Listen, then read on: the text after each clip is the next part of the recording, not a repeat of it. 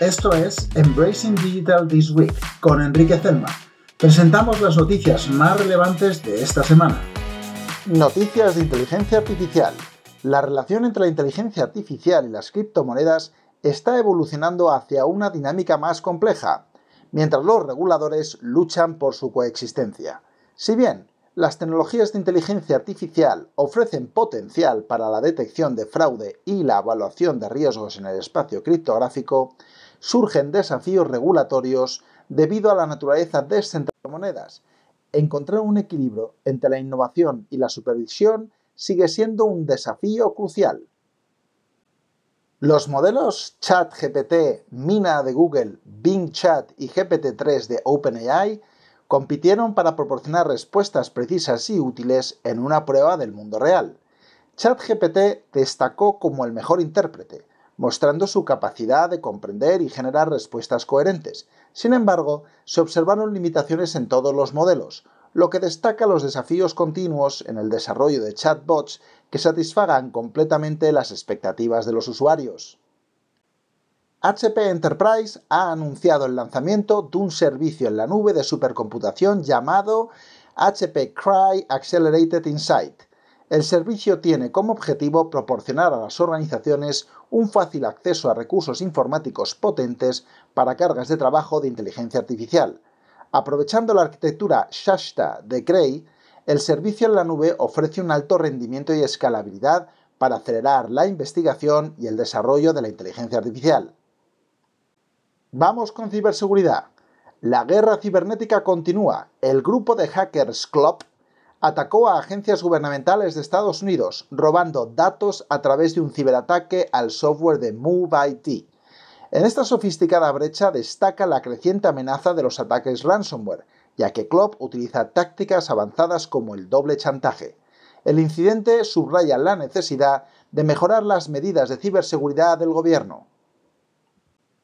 El fabricante de chips chino Hualan ha sido agregado a la Entity List de Estados Unidos, que fue creada a raíz de las preocupaciones sobre la seguridad nacional. Hualan es especialista en chips de cifrado, que desempeñan un papel crítico en la protección de información sensible. El movimiento refleja la rivalidad tecnológica en curso entre Estados Unidos y China y podría tener implicaciones significativas para las cadenas de suministro y la industria del cifrado a nivel mundial. El teletrabajo ha ampliado la superficie de ataque. Se ha descubierto una vulnerabilidad en Microsoft Teams que permite la entrega de malware a través de cuentas externas. El error permite a los atacantes enviar mensajes que contienen enlaces maliciosos, comprometiendo potencialmente los sistemas de los usuarios. Microsoft ha lanzado un parche para abordar el problema e insta a los usuarios a actualizar su software para garantizar la seguridad. Noticias de Edge Computing. Spirent, un proveedor líder de soluciones de test y medida, ha introducido una solución de monitorización de rendimiento de redes inalámbricas. El sistema permite la monitorización y análisis en tiempo real del rendimiento de la red inalámbrica, incluyendo la latencia, el throughput y la cobertura. Esta solución tiene como objetivo apoyar la creciente demanda de conectividad inalámbrica fiable y de alta calidad, especialmente en el contexto de tecnologías emergentes como el 5G y el Edge Computing o computación de proximidad. Zscaler ha superado a Cisco en la carrera por los ingresos en el mercado de Secure Access Service Edge, SASE por sus siglas en inglés.